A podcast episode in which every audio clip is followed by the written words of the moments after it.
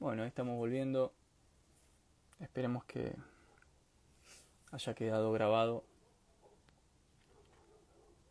el anterior vivo.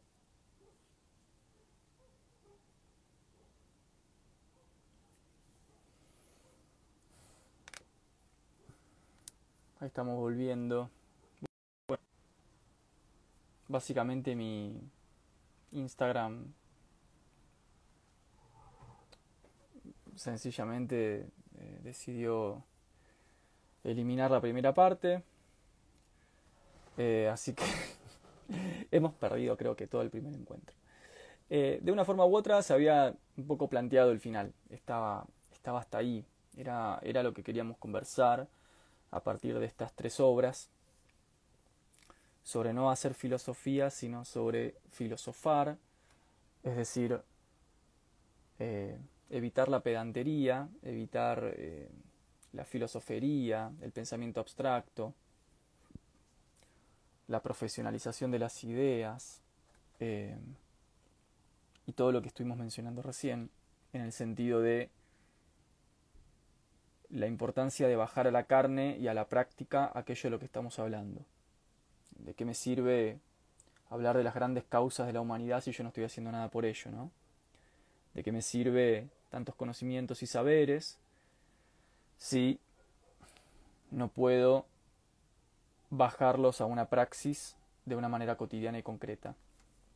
Un poco de eso estábamos hablando a partir de esta conexión que hicimos entre Werther, que se suicida por amor, el texto prohibido suicidarse en primavera, que son todos vacilantes, deprimidos y melancólicos, que van a un lugar para ser asistidos en el suicidio, pero justamente el chiste es que no se suicidan nunca, y cómo aparece ahí toda la cuestión del cuerpo, de lo vital, de lo situado, en el pensamiento y en la reflexión, y finalmente un amuno con el sentimiento trágico de la vida, eh, señalando que tengamos cuidado con el mercado de los saberes, con el mercado de las certificaciones, de los pedantes académicos, de los que hablan sin poner el cuerpo, de los que, como dice ahí en el texto, los que no han vivido, ¿no? aquellos que hablan, aquellos que opinan, aquellos que se especializan, que debaten, pero a la hora de poner el cuerpo,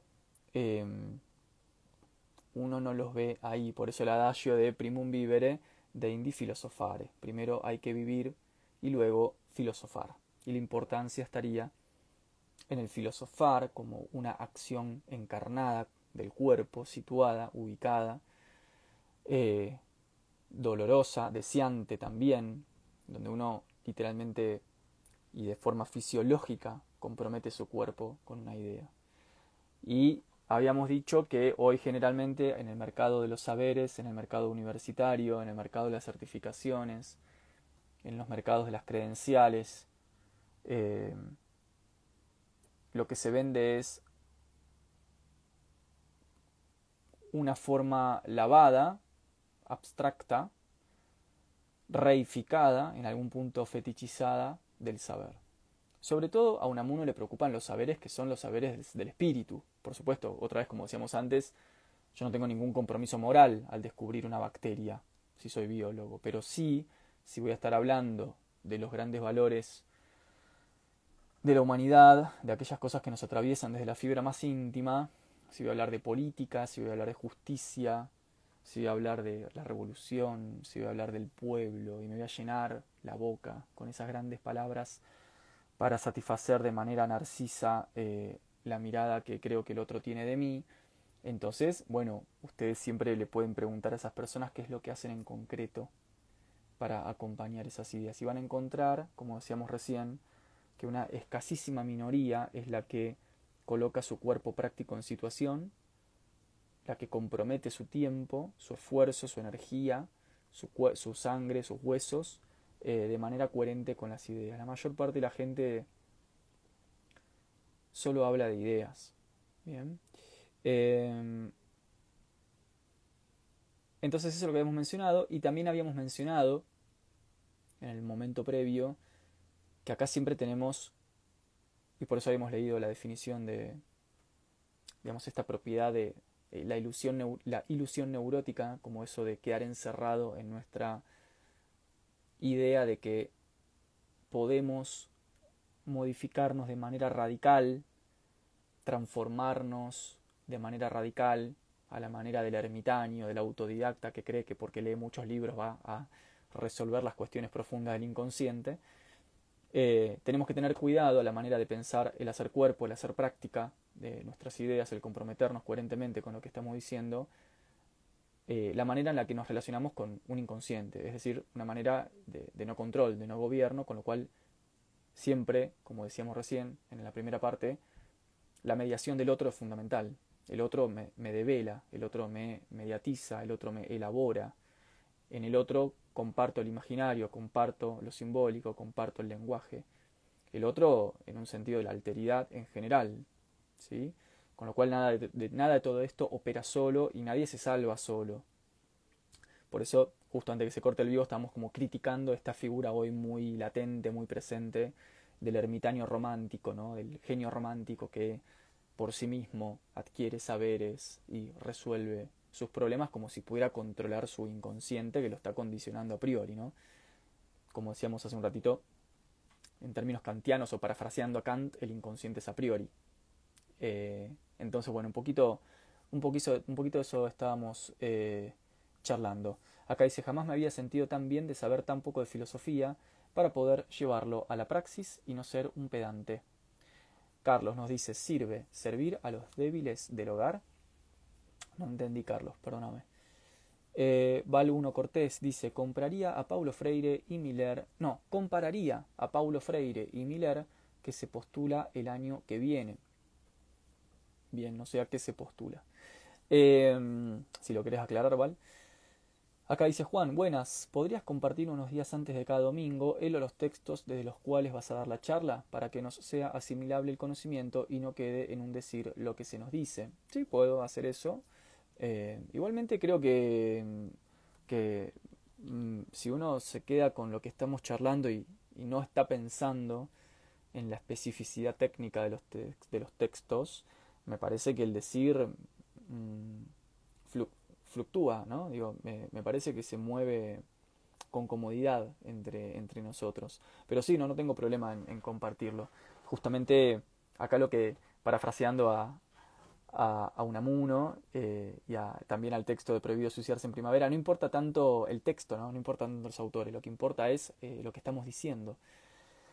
Em, así que bueno, un poco, un poco eso. Em, quería, quería comentarles y me llevó este adagio latino que citábamos recién de primum vivere de indi filosofare, es decir, primero vivir, Primero la calle, primero el cuerpo, la situación, el contexto, las determinaciones materiales, afectivas, politivas, y luego hacer filosofía. Em, Luciana nos dice, si la filosofía no alcanza para conocernos, ¿qué hacemos? Bueno, me parece que justamente en la medida que, que tenemos un inconsciente con un montón de cosas, eh, eso del conocernos, eh, medio la manera del oráculo de Delfos, es bastante problemático. A mí a veces me, me, pregunto qué significa eso de conocernos. Yo creo que podemos conocer algunos aspectos nuestros. Más que conocer, creo que podríamos tomar nota de ellos. Conocer es una palabra medio compleja en ese sentido. Eh, pero sí podemos tomar nota de aspectos propios. Pero conocernos es más dificultoso porque la idea de autoconocimiento o de conocernos a nosotros mismos Primero es volver a esta figura de ermitaño individualizada que, estamos cuestionando.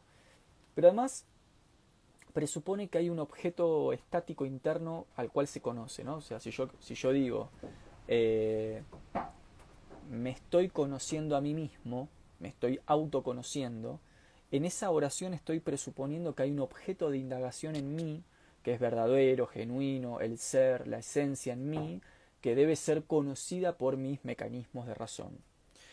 Y eso después del romanticismo, después de Nietzsche, después de los poetas, después de Kant, hasta me atrevería a decir, es muy difícil de asegurar.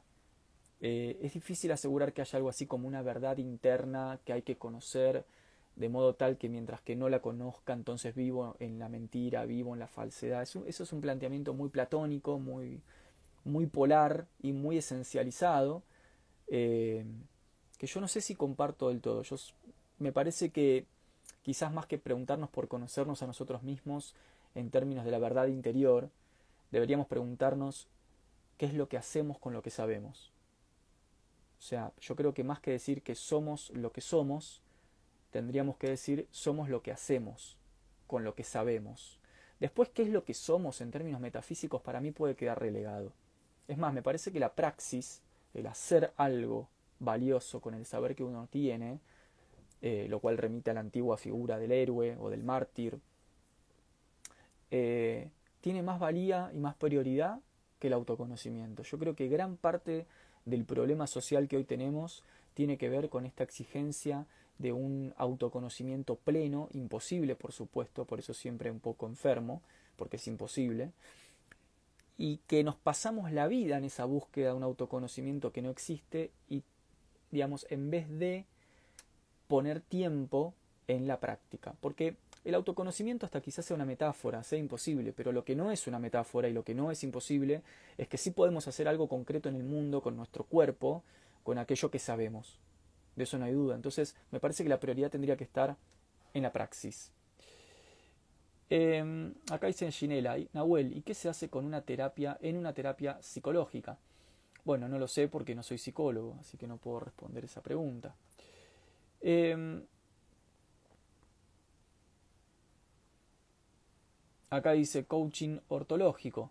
Somos lo que hacemos. qué buen nombre de cuenta. Somos lo que hacemos con lo que hicieron de nosotros. Cita de Sartre. Y dejar de llorisquear, agrego yo. Totalmente. Me parece muy bien. Daniela, tal vez debemos entender y conocer qué es nuestra conciencia y si esta, y si esta tiene una entidad infinita. Claro, el tema es que, ¿cómo haces para conocer eso? En la medida que la conciencia no es algo que ingresa como un criterio epistemológico. A eso es lo que voy. Eh, la conciencia no se expresa en términos epistemológicos a la manera del conocimiento de un objeto. Con lo cual, la conciencia incluso es una presuposición. Es más bien una presuposición para poder explicar por qué tenemos conocimiento de otras cosas. Pero conocer la presuposición misma, el a priori, es problemático. Eh, yo creo que no hay algo interior en nosotros que hay que conocer. Yo creo que hay vitalidades, deseos, creo que hay puestas en práctica, fuerzas, debilidades, eh, características esto, fuertes y, características vulnerables, pero de ahí a plantear una especie de sustancia, la conciencia como objeto a la cual yo accedo y conozco y puedo escribir un paper sobre lo que yo soy, me parece un imposible.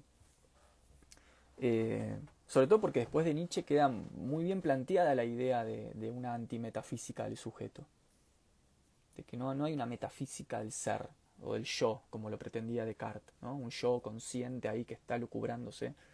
Eh, nosotros nos levantamos a la mañana y ni siquiera nos acordamos lo que soñamos. O sea, imagínate si vamos a poder conocer nuestra conciencia, ¿no? Es como pedir un montón.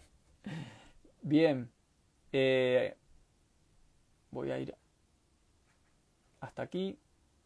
Bueno, últimos comentarios y vámonos yendo. Espero que se haya guardado el último, la primera parte porque estuvo súper buena. Me gustó un montón lo que salió ahí. Em, así que ah, estoy leyendo lo que ponen acá. Eh, acá nos dice, por ejemplo, Aarón, una niña de cuatro años, me preguntó quién era y tuve una crisis existencial. Bueno, el otro día les cuento algo que me pasó. Eh, para ir cerrando, pero que va en línea con esto que dice Aarón. El otro día fui a, la cárcel, donde, donde doy un taller de filosofía con un grupo hermoso de, gente que está, bueno, presa, internos.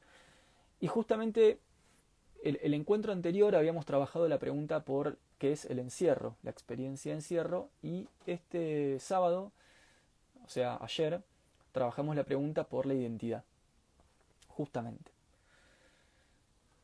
Y les hice esa pregunta que nos pone Aarón en el chat. Le pregunté a cada uno quién era, o qué era, o cómo se definirían, o qué es lo que los hace diferente al resto.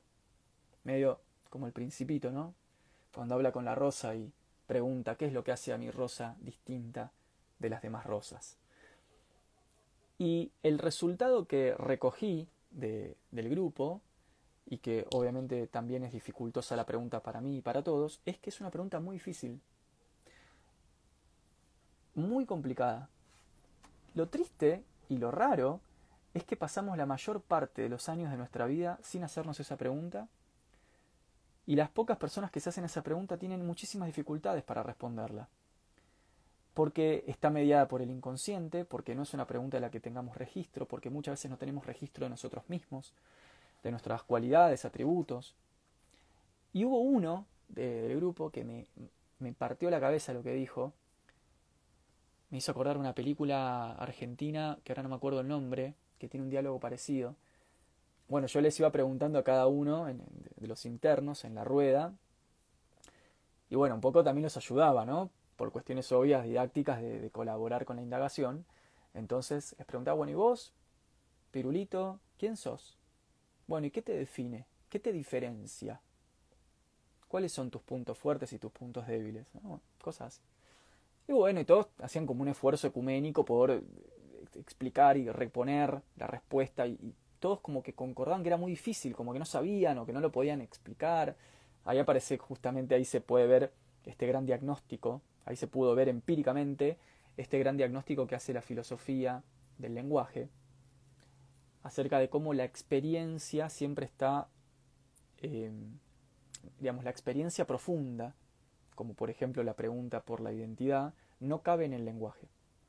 nuestro lenguaje usual, nuestro lenguaje cotidiano no alcanza para dar cuenta de la experiencia, sí alcanza para dar cuenta del conocimiento. Pero para las cosas profundas que son del orden de lo estético, de lo espiritual, de la experiencia, de la identidad, de contar lo que es traumático, contar lo que es horroroso, la experiencia de lo sublime, de lo inefable, para todo eso el lenguaje no alcanza. Entonces nos pasa lo que nos pasa a todos, que cuando nos preguntan cosas como el amor, la muerte, la tristeza, la identidad, el lenguaje ahí medio gira en falso, ¿no? Con lo cual ahí vemos que la filosofía no es pura teoría, la filosofía dice cosas que pasan en el mundo real, es un, es un saber que tiene connotaciones empíricas, concretas.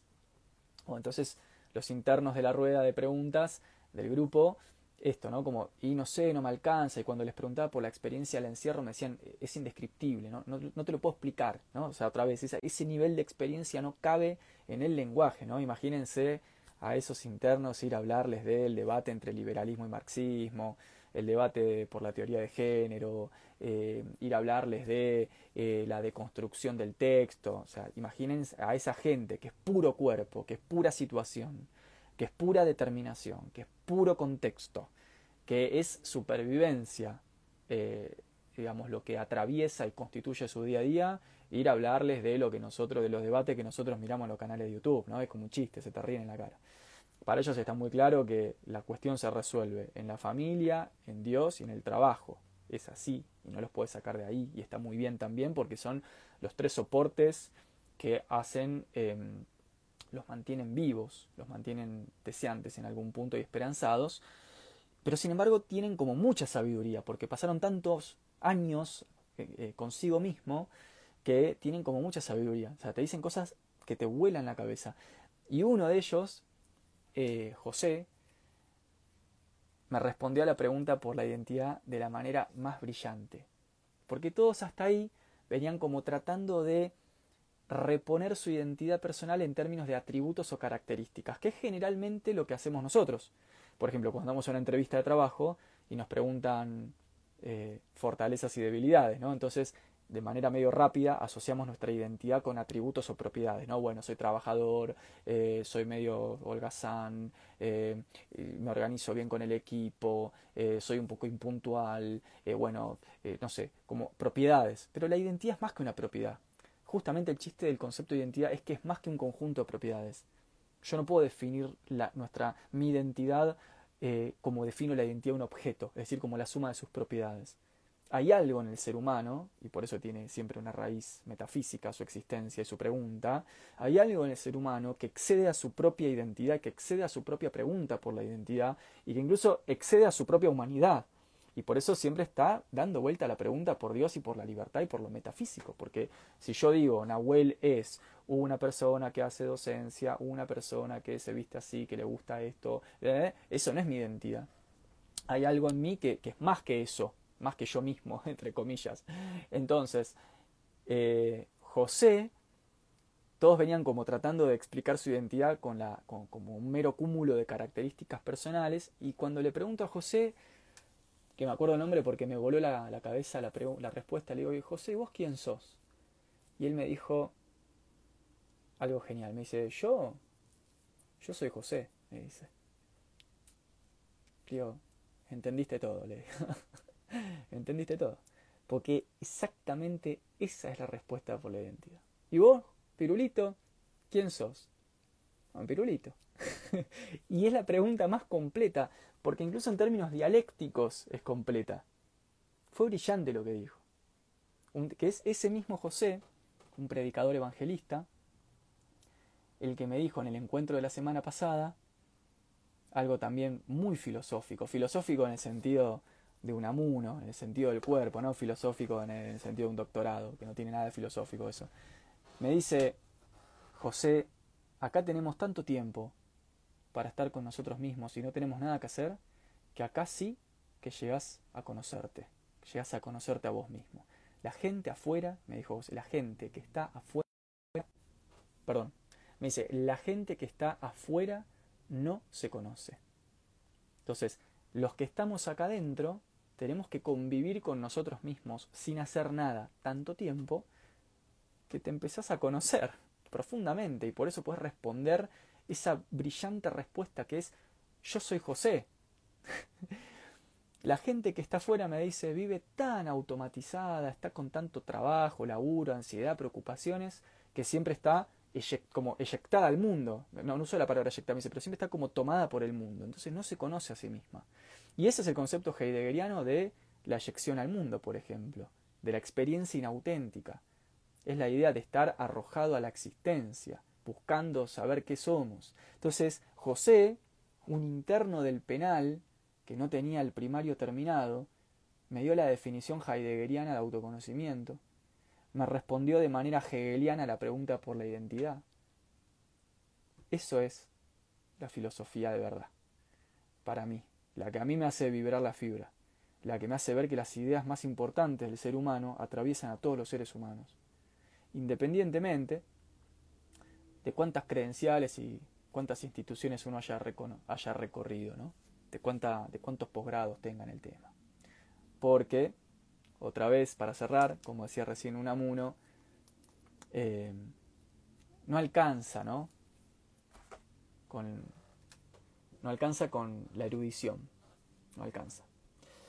Eh, acá nos dice, por ejemplo, picardirosina, psicología, soy psicoanalista y en las terapias psicológicas se intenta ser consciente de lo inconsciente para poder trabajar la repetición que reproduce el padecimiento. Totalmente totalmente. Qué lindo el concepto de repetición. Ya podemos trabajarlo en otro, en otro vivo, ¿no? Eh, yo lo estoy trabajando mucho porque Benjamin eh, analiza los conceptos psicoanalíticos de repetición e interrupción o corte para pensar el síntoma de la historia del ser humano, justamente. O sea, ya no para pensar al ser humano, a cada individuo, a cada persona, sino a la historia de la humanidad como sintomática, como enferma, padeciendo, repitiendo el padecimiento, Em, es muy interesante el concepto de repetición e interrupción. De hecho, acá sí ya a modo de cierre del paréntesis, eh, Benjamin critica la idea del eterno retorno de Nietzsche. Porque Nietzsche como que el concepto del eterno retorno, de la repetición, de la pregunta por el valor de la vida, tiene un carácter positivo. Todos recordamos ese parágrafo, creo el 235, si no me acuerdo mal, o 245 de la ciencia jovial, donde Nietzsche te pregunta, ¿no? Bueno, ¿aceptarías que tu vida se repita siempre de la misma manera? Y si siempre decís que sí, porque amor fati, amás tu destino, entonces sos un superhombre. Toda esa liturgia eh, en Nietzsche adquiere un carácter positivo. O sea, aceptar el siempre sí de manera repetida, eternamente repetida de la propia vida, sería en Nietzsche sinónimo de fuerza, sinónimo de espíritu libre, de voluntad poderosa, porque asume su historia completa. Y Benjamin lo que va a criticarle a Nietzsche es que eso es precisamente lo contrario, que la repetición, lejos de ser el sinónimo del superhombre, del que asume toda su historia y la elige siempre eternamente nueva y bla, bla, bla, en realidad esa repetición es la condena de los dioses, representa condena mítica, condena mítica, o sea, representa algo negativo, algo del orden más psicoanalíticamente hablando, de lo condenatorio, del padecimiento, porque es el ser humano el que ha sido condenado a repetir su historia por los dioses que se han enojado con el humano por su comportamiento, con lo cual de lo que se trata no es de repetir y de aceptar la repetición, nos dice Benjamin, sino justamente de interrumpir, de cortar la repetición. De lo que se trata es de cortar, de interrumpir los ciclos de repetición del síntoma. Así que bueno, eso es muy interesante. Bueno, hasta aquí nomás entonces gente, espero que les haya gustado. Eh, ahora voy a ver si quedó la primera parte del vivo que estuvo súper linda y espero que también les haya gustado esta segunda parte. Eh, me encantan siempre sus intervenciones, las preguntas me hacen pensar muchísimo. Lamento no poder leerlas todas y interactuar con todas ellas, no me da el tiempo. Eh, y siempre trato de transmitir algo de humanidad y sensibilidad en esto, pero también algo de rigurosidad teórica, porque tiene que estar. Eh, así que no llego a leer todo, pero me encanta que estén y que participen y lo agradezco enormemente. Así que bueno, gente, les mando un beso, que tengan una muy buena semana.